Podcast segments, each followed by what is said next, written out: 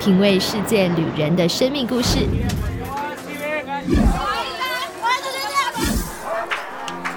找回记忆中的幸福滋味。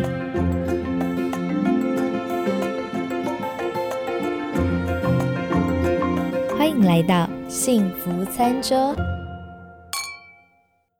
欢迎大家收听今天的幸福餐桌。哇，我们已经两个礼拜了，整整两个礼拜都没有更新了。那因为前阵子啊，我真的真的是拼着在读书，实在是压力很大，也没有心情，就是呃跟人家接触啊，跟人家沟通。那好不容易呢，我这个礼拜也就是前天的时候呢，我终于拿到我所有课程的证书了，耶！终于通过了六个小考，然后呢拿到六张证书，要拿到这六张证书才能够去报名周考。那我也去呃等待那个房产局的回复嘛，回复他们要通知我说我可以去考试，我才能去参加周考和国考。所以这几天的心情其实就是轻松了非常非常多，而且像我们家今天还办了 garage sale，然后就很开心的一整天在那边顾摊，然后也有一些网友就看到我 po 文就跑来我家买东西，然后大部分是邻居，有超多邻居就是来买东西。那其实 garage sale 在美国，我觉得也是一个可以敦亲睦邻、多认识邻居聊天的机会，因为来买东西的都是住在附近的人嘛，所以大家可以彼此去看看。看呃他家的摊位啊，然后有时候不一定是要买，但是呢，就是跟人家寒暄几句啊，你住哪里啊？哎，你有在卖这个？啊？你家是不是有动物啊？有小孩啊？就可以聊起来。所以我觉得 Garage Sale 每年我们社区会办两次，就是秋天跟春天的时候。那今年这一次呢，连我先生都非常热衷哦，就是一起参与。他昨天晚上就跟我一起把所有的东西都标价，还拿打标机很。专业的就是要 print 出来的那一种，然后打标机贴好一张一张那个商品的价格，然后分类一块钱的、五块钱的、十块钱的、二十块钱的，都卖的很便宜。我们甚至有一台那个电动的那个滑板车 scooter，我们卖五十块，就一台比较旧的五十块，然后就有。那个邻居就马上就好，没问题，就马上过来拿了，就就走了。所以今天东西其实都卖的已经至少一半都卖掉了，然后赚了五百块，五百多块美金。我们两个都超开心，就跑去吃了一个呃周末的那个晚餐。然后呢，除了这这个礼拜，除了就是说卖东西卖一卖，心情很好以外，然后我的这个考试的证照拿到了，又加上下个星期。我们家就是有朋友，接着两周有英国的朋友，还有加州的朋友都要来我家住。那因为大家都是老朋友，很久不见了，所以我们家就非常的开心，就是在准备买了什么充气床啦。因为有有一群朋友，他们是一堆人要来，两个家庭，然后我们房间怕会不够让大家住，所以我们还多买了充气床回来。然后像我英国朋友啊，他们就还帮我买了很多像我。喜欢的英国的惠塔尔的茶嘛，我就很期待，想说，嗯，太好了，就是很热闹。接下来两个礼拜，刚好在我就是考完这个小考以后，然后先放松一下，然后再稍微读点书，可能五月的时候就可以进行周考或国考了。好啦，那就跟大家 update 一下最近的生活近况嘛，因为我今天心情非常的好。那心情好呢？还有另外一个原因，就是呢，我跟我先生我们进行了一段时间的这个社群媒体排毒。呃，他比较先先开始，那我的话呢是最近，我是呃最近两周吧，我把我的 Facebook 的个人账号整个删掉了，然后呢，我就发现说，好像是真的。生活变得比较轻松诶，因为减少了很多资讯的焦虑感，这个我也觉得非常奇妙。所以，我今天这一集节目其实是想要跟大家来聊一聊关于这个社群媒体排毒 （social media detox），就是 detox 就那个吃排毒餐的那个 detox。那我们要来聊聊看社群媒体排毒这件事情。其实我大概在去年的时候就已经开始考虑要删掉我的 Facebook 的东西。那因为我有在经营自媒体嘛，就像 Podcast 啊、呃 Facebook 的粉砖啊、IG 也有，然后另外像 YouTube 之前有拍很多 Cooking 的那个。频道的那个节目，所以其实对我来讲，要整个把社群媒体退出，其实蛮困难的，因为它好像变成是一个算是工作的一部分。所以呢，我就在想，说我该怎么样去减少我自己的这个社群媒体焦虑感？就像我之前在那个节目里常常有讲到，说有时候社群媒体的发达，让我们大家反而生活变得很呃焦躁，因为你会去比较，你可能坐在办公室很努力的在就是工作，然后看到别人在夏威夷度假，你就会有一种觉得心里不平衡的感觉，可能就会出来了。或者是呢，你就觉得他最近发胖了，然后工作压力大，像我。前阵子就是读书，然后就肚子很容易饿，然后就想要吃一点零食来提神，然后就发现哇，真的自己开始就是那个屁股和腰就是长出两坨肉啊。可是你滑社群的时候，你又看到有些人哇，就在那边拍那种身体很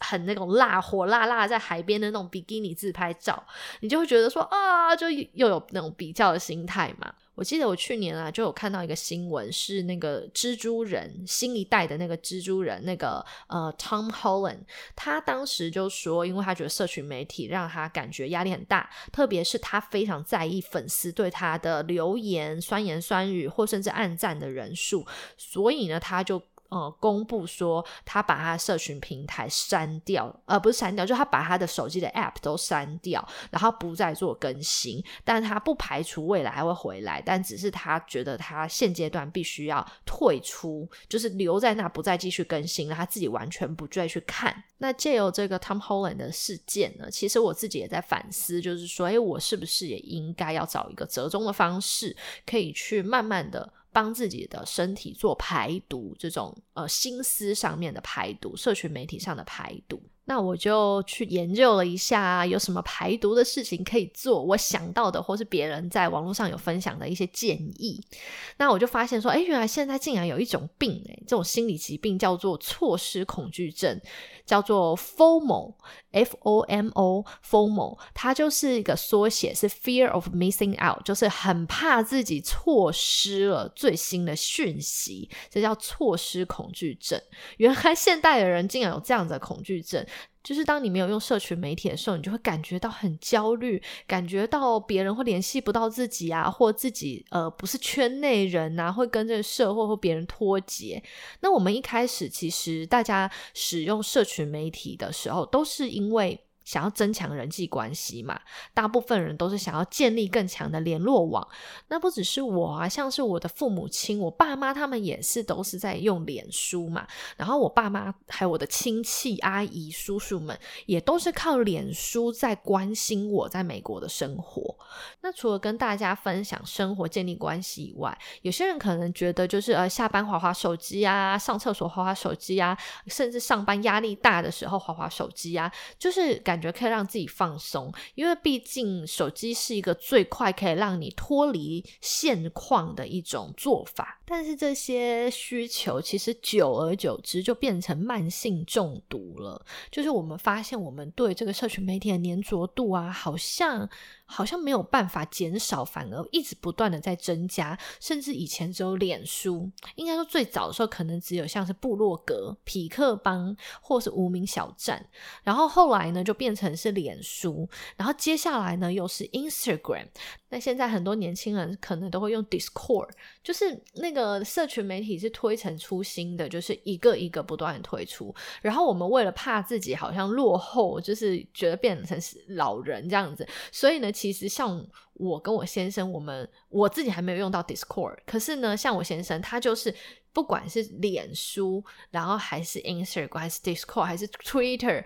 就是什么都有，还有 LinkedIn，什么到处都有，所以感觉好像本来要放松的，搞到最后反而压力更大。然后加上现在又有很多的这种二十四小时内限定观看的。这种限动啦，就是 story，那这个又会让大家对社群媒体粘着度更高，因为你会怕说，哎，我追踪的那个人二十小时内的东西我没有看到，一不小心会错过，所以你就会二十四小时内就要 follow off 去追踪一下，去看刷一下看一下，然后可能让我们很一不小心就掉入这个社群媒体的这个陷阱越来越深。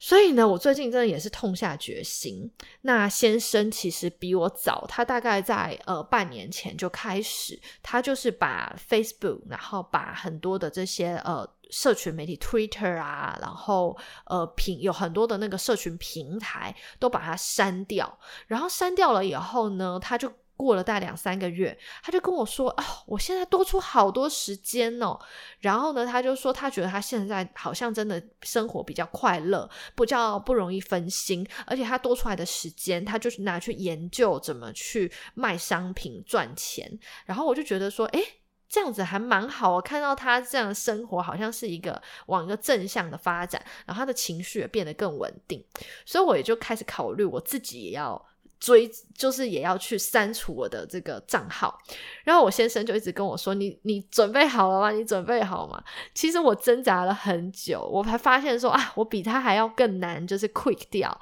因为毕竟我自己经营社群媒体这么久，所以说好像更依赖，然后又加上可能是结婚来美国以后，我的嗯怎么讲，社群媒体变成是一个我的出口。如果一个接收管道，好像让我可以感觉到自己在这个地方不是这么孤单，所以变得我在美国了以后，我好像对社群媒体的使用度是更高、更频繁的。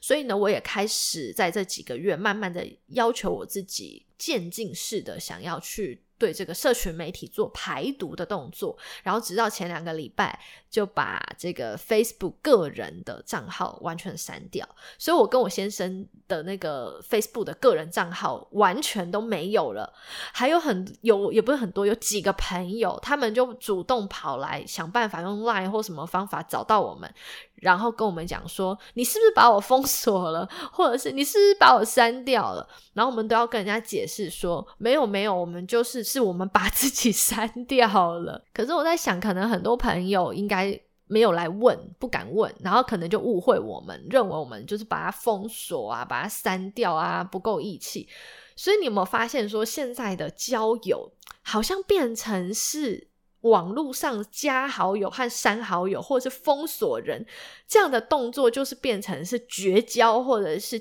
呃跟一个人建立关系耶。好像以前不是应该是要面对面的，就是交往吗？交朋友不是应该面对面？怎么变成说，如果你在 Facebook 上找不到我，你就认为我跟你绝交了？所以这个其实也是一个。让我们可以去反思的事情，然后也是我们最近遇到的，然后才想到说，哇，原来大家会把你，嗯，有没有删除他的账号，当成你跟他建交或绝交的一个标准哦。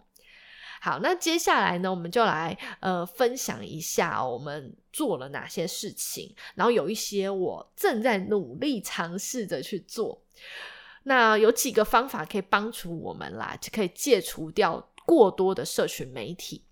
我其实不反对大家使用，那像我自己也是留下我的粉砖嘛，然后就是公开的，可以完全公开的这样的平台还是留着。因为我发现粉砖有个好处是，粉砖如果你不要去 follow，就是呃其他的东西的，你没有感兴趣的东西的话，基本上你是不会看到推送的。可是呢，个人的 Facebook 的话，是因为你加了很多的朋友，像我们用了超过十年，你上面就会有。超过五百个吧，甚至之前可搞不好上千个都有可能，就是会有很多的朋友。那有些人跟你的交情可能其实很浅，只有一面之缘，或甚至根本都没见过面。但是你会以为你跟他很熟，因为你每天就在上面推送被推送他的动态。然后有时候。我觉得这些反而对我们带来不必要的一些资讯，因为你真的这么想要知道他的生活在干嘛吗？所以我就发现说，把个人的 Facebook 删掉了以后，诶，好像减少。你看，我原本五百多个人的朋友，我五百多个人的动态瞬间不见了。然后呢，我就是呃，我自己个人粉砖的部分，我就因为粉砖我没有发，好像发了不到五十个人。然后我就不需要去看到这么多的呃资讯，而且我现在看到一些我不喜欢的，或者是我觉得我好像已经不太需要这方面的资讯的呃粉砖或者是一些呃社团或什么，我就会直接马上退订退追踪。然后 YouTube 频道也是会退订退追踪，也不是不喜欢这个人，而是我发现，所以我好像其实不。不需要常常看到相关的资讯了，然后或者是我跟这个人的交情好像也没有这么频繁的互动，所以其实如果呃有人退我粉钻的追踪什么，我其实不会生气，我觉得 很好啊。就是你觉得我给你的资讯不是你很需要的，或者是可能我给的资讯会让你带来负面的感觉，那其实你本来就应该远离这样的资讯嘛。好，那除了我自己。的部分以外，我在网络上也有看到一些建议，然后有一些我正在做的。他们很多人是说要去下载一个 App 的监控自己的呃软件。然后看一下你自己每天手机使用的时间，然后它会帮你计算你在不同的 App 上面使用的时间和比例，然后你就可以知道你自己花在哪些地方是比较多的，那你就可以从这些地方下手。可是其实我自己一直很抗拒去下载这个 App。就有点像不想量体重的概念一样，就是有点不要告诉我，不要告诉我 是我的感觉。然后我我可能这个我有我有告诉我自己说不行，我最近要下载这个东西了。对，这个是我还没下载的，可是我会下载的，还还有点不想面对现实。然后另外一个呢，就是说 App 要关掉通知，这个我倒是很早之前就做了。有很多的 App 我是把通知关掉的，呃，有像 Line 或者是微信，我其实很多同还有尤其是那种群，就是群聊的那种 Group Chat，我都会把通知关掉。然后我会在我要用手机的时间，我才自己点进去看。但有一个毛毛病，就是有些人会觉得他找不到你，而且他是要马上找不找你。如果他找不到你，他就会觉得很生气，会有这样的问题。然后另外就是可以把手机调成静音，这个我也是每天都做的。我就发现静音非常的好，我变成是主动的去使用，而不是被动的。就是说我不会因为它叮铃铃响了我就去看，我是我真的这段时间我开始觉得我哎我要看一下手机我才去看，然后这样子让我可以减少手机的呃去打开它划开它的频率。那另外呢，像呃智能手表，我自己个人其实非常不喜欢，因为我先生以前有阵子哦戴了智能手表以后，他就说哇好方便哦那个。讯息呀，什么都在，就马上都能接收到。这大概是三四年前的事情了。那个时候，他也给我一只智能手表，我整个人才戴了一天，我就觉得非常非常的焦躁，因为 我根本不想要看那些讯息，可是我的手表不停的就是跳出讯息给我，然后我又是那种看到小红点或者是未读，我就很想点开的人，所以我就。不等点，我就反而全身 很焦虑，或者是它弹出来，你就很想马上回那个人。对，所以我智能手表只戴了一天，我就马上摘掉了。那先生的部分呢，就是他就是那个时候还觉得非常的方便。好，然后这件事情我觉得可能反而增长了焦虑的产生啦。好，然后再来呢，就是呢，手机要放远一点。这个我其实有做到，我的手机呢常常都会放在一楼，可是我人在二楼，所以我先生常常找不到我，都要透过家里的一些像监视器来跟我讲话，宝宝监视器跟我讲话，说赶快去看手机，赶快去看手机。我们家常常发生这种状况。然后，呃，还有就是不要放在眼前或口袋里，因为你会很容易的，呃，不自觉的就拿起来。所以呢，可以的话就放在有一定的距离。那如果是像有些人在办公桌，你不能乱放，那你可能就放在抽屉里面，或是拿在包包，然后包包放在座位底下。就是当你真的很有需要的时候再拿出来，或呃要吃午餐的时候再拿出来看一下，就不会是放在桌上。然后你就会时不时的就想要看一下看一下。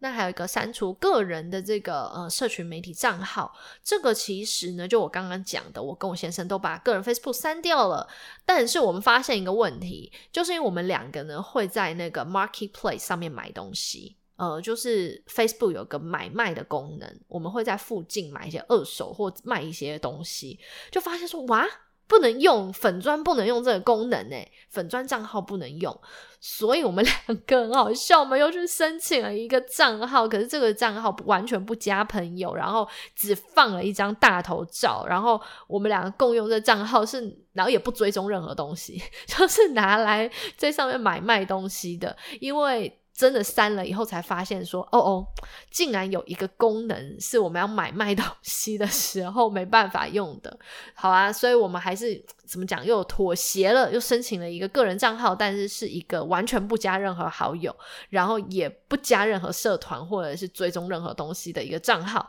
就拿来单独的做呃 Facebook 做买卖用。那我们删完账号以后，发现一件很好玩的事，就是。真正的朋友哦，即使你没有 Facebook，他们还是找得到你哦。就是大部分的人都还是找得到我哦，他们都会想办法，就是用通信软件去跟你联络。那我觉得这也才回到当时想要删掉 Facebook 账号的初衷，因为觉得觉得说，哎，这些人其实他真正是你朋友的话，他一定有办法找到你。不会只是因为你把社群媒体的账户删掉，他就不见，呃，就是找不到你，或觉得你人间蒸发了。那真正的朋友也不会因为这样就认为你跟他断交，因为如果我们的情分真的到那里，他一定知道，哎，你怎么不见了？他会来问你，就说，哎，你你，哎，好像最近都找不到你的账号了，要找你找不到，怎么回事？然后我们就会告诉他们说：“哦，我们在排毒。”然后另外一个就是说，其实因为我们去年曾经遇到那个盗领呃两万块美金的一个事情，而且那个歹徒还。到银行去不止两万，他还想要把所有银行的钱全部领走，然后做了假的 ID，所以因为经历了盗盗领的这件事情，而且两万是被领成功的，我们瞬间发现账户少了两万美金，诶六十万台币，我们是吓到，然后当然也有报警，然后还好后来银行有处理。然后钱有还回来，可是也因为这样子，让我们发现说，哎，会不会是最近也许资料外泄或什么？然后也刚好在那个节骨眼上，就去年的时候嘛，就决定说好，那。就把个人账户，我先生就把个人账户删掉。哎，也因为这样子，诈骗的人不见了，就人家不能盗用你的账号，然后就发现说，哎，搞不好社群媒体的泛滥，有时候呢，也是让我们掉入了这种被诈骗的危机里面。好，接着呢，就是说，呃，刚刚讲的嘛，朋友都有办法找到你，然后。另外一个远离社群媒体的这个排毒建议，就是跟朋友约见面，实际的见面，因为真实的见面其实才是真正建立关系的呃最好的方式，而且会有神秘感。像我们平常在网络上看太多资讯，你以为你会很有话题聊，可其实你都看过了。但是如果说呢，呃。见面以后，你根本都不知道对方最近在干嘛，你反而说：“哎，还你最近好吗？最近在干嘛？”所以我们觉得，反而删掉了以后啊，这半年好像跟朋友聊天更有话题，因为有很多的日常他发生的事是我在呃，就是在社群媒体上看不到，他也看不到我的，所以我们两个对彼此是好朋友，可是我们又保有一些神秘感，是见面的时候可以。聊近况的，我觉得反而话题变多了。然后当然见面的时候就不要划手机了，吃饭的时候跟家人吃饭也不要划手机，不要看电视，这也是一个最。简单的就是排毒的方式。那这件事情，我们家也是已经从结婚开始就是规定，吃饭的时候不准划手机。虽然先生也常常还是一边吃饭一边划手机，但我就会 就是会说：“哎，现在在吃饭，你可不可以跟我聊天？”然后他就会把手机放下来。那我们家也在吃饭的时间就是在餐桌吃，不能在客厅吃，因为这样子就不会看电视了。我家从小就是在客厅吃饭的，然后全家人就是你知道铺报纸在茶几上，然后一群人就是坐在小板凳或是沙发上，一边吃饭一边看新闻。我想可能很多台湾家庭也都是这样子，可是因为这样子让我们好像家人没有时间好好的彼此沟通，彼此可以建立关系。那我发现，在餐桌上吃饭是一个很好的建立关系的方式。一边吃，然后就跟家人聊一聊工作的事，呃，今天工作怎么样啊？上学怎么样啊？然后今天做了什么事情啊？我觉得吃饭，专心吃饭，真的是一件很重要的事。然后再来呢，这个是我正在努力，可是还没做到的，就是睡前三十分钟不要划手机，不要看电视，因为至今哦，我的手机呢，睡觉都会放在旁边的床头柜。因为我的闹钟呢是设在手机里，所以这件事情也提醒我要找出以前的传统闹钟，不要用手机设闹钟了。然后手，我今天晚上会尝试看看，把手机放到客厅去，然后一起床跟睡觉前都不会看手机。要不然真的很容易起床，关掉闹钟以后，就为了让自己清醒，就躺在床上划划手机，划到醒来才起床。其实这真的不好。然后睡前用手机的话，也会让我们呃无法产生褪黑激素，让我们的褪黑激素的这个产生机制会被关闭。那没有褪黑激素，你知道，除了容易变胖，就是很难入睡啦。所以我觉得这是我自己最需要克服的。那我以前曾经请先生帮我把手机拿走，但是呢，后来我发现我会偷偷的趁他睡着以后，睡不着的时候，摸摸摸到他的床头柜 旁边，拿那个手机来鼓花。所以我发现，哇，我的手机好像只要在房间里，对我来讲都是个诱惑。那另外就是像我们主卧室是不装电视的，可是像我以前的台湾的娘家，我我妈妈的那个主卧的房间就是有电视，他们可能是希望小孩子睡觉的时候，他们可以躲在房间看电视。可是呢，这样子其实也以前的人是看电视嘛，后来变用手机，可是这样其实也会让我们的睡眠品质变得很不好。我们都知道，但是要做到真的是有点困难，所以这是我现在最大最想克服的事情，就是睡前要把手机放到客厅去。好，然后接着呢，就是可以给自己限一点规定，呃，排毒日就是一周一天或是一个月一天，然后那一天是要暂停哦，完全不使用任何的数位产品，就是一整天都完全不使用任何数位产品。这件事情对我来讲不是太难，一周一天也不算太难，一个月一天啦，可以先从一个月一天、两个礼拜一天开始来试试看。好，然后再来还有一个方法就是呢，每天只有在特定的时间才回复讯息。这个我好像也比较能做到，因为我常常手机丢在一楼嘛，我我就是等到呃找东西忙完了以后。然后可能呃，先生下班回家前的那个时间，或者是呢，我已经吃饱晚餐以后的时间，我才开始回粉砖的。有人会私讯我嘛，我才会才会开始回粉砖的讯息。哦，还有像我洗完澡，我有时候会泡脚，我就会利用泡脚的那三十分钟来回粉丝的讯息，或回留言，或者是 Po 文。所以这个是我把它当成一个小工作，就是我的粉砖，就是每天固定时间我才会去处理。嗯，那这点其实让我有点担心的是，我之后要当房地产经纪人嘛，我蛮担心的是，因为房地产其实要花很多时间跟客人在沟通，然后我就很担心说会不会，嗯，我会变成没有一个上下班的一个好像。一个界限，客人可能晚上找我，然后我就会需要很快的去回他。虽然我也可以不要，可是也会担心说会不会让自己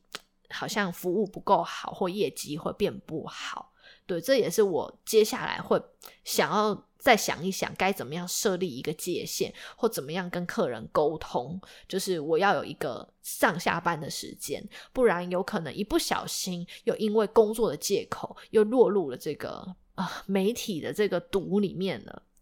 然后最后一件事情就是培养兴趣。培养兴趣的意识呢，就是说你想想看，我们小时候没有手机的日子，我们都在干嘛？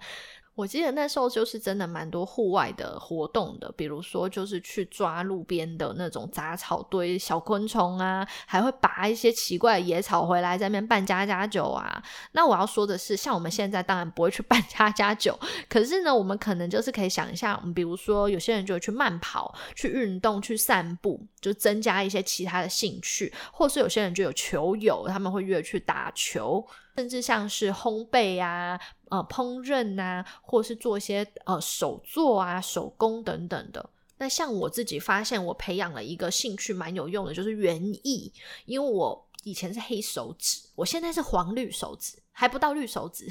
自称黄绿手指。我就是呃花蛮多时间开始去研究，然后呢去在家里种花花草草，然后就发现说，哎，这是一个蛮能够脱离呃社交媒体的这个成瘾的问题的一个好方法，因为那个手机就放在。家里面，然后呢，你尤其是你手都是土或者是戴手套，你也不会去划手机。我就发现说，哎，这样很不错哎。然后我最近就开始种地瓜叶啊，比较简单的，然后生菜。因为我吃完生菜以后，我留下中间那个中间那个心然后它下面还有根，我就把它拿去种，诶，它真的又长回一颗大的生菜了。所以我就发现，所，以做园艺这个兴趣是我培养的新的兴趣，然后也是这一年来我发现一个让我可以脱离社群平台成瘾的一个很好的兴趣。所以今天大致上就跟大家分享了一些呃网络上提供的一些方法，然后还有一些我自己也正在尝试的方式，或我曾经尝试的方式。我觉得我们需要有意识的啦，去做一些排毒，让你的这个身心灵都可以更健康一些，更自由一点。那当然也是跟大家分享，我这一周就是很开心。除了因为远离社群，然后呢，通过小考，还有朋友快要来我们家玩了，这些事情都让我感到非常的开心。好喽，那希望呢今天的分享对你有一些小小的帮助，也把我的快乐 传达给大家。那我们就下个礼拜再见喽！愿上帝的喜乐充满你的心，拜拜。